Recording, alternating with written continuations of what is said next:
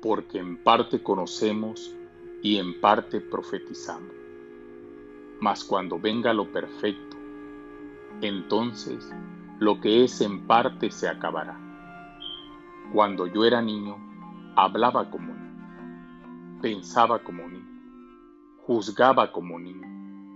Mas cuando ya fui hombre, dejé lo que era de niño. Ahora vemos por espejo oscuramente, mas entonces veremos cara a cara. Ahora conozco en parte, pero entonces conoceré como fui conocido.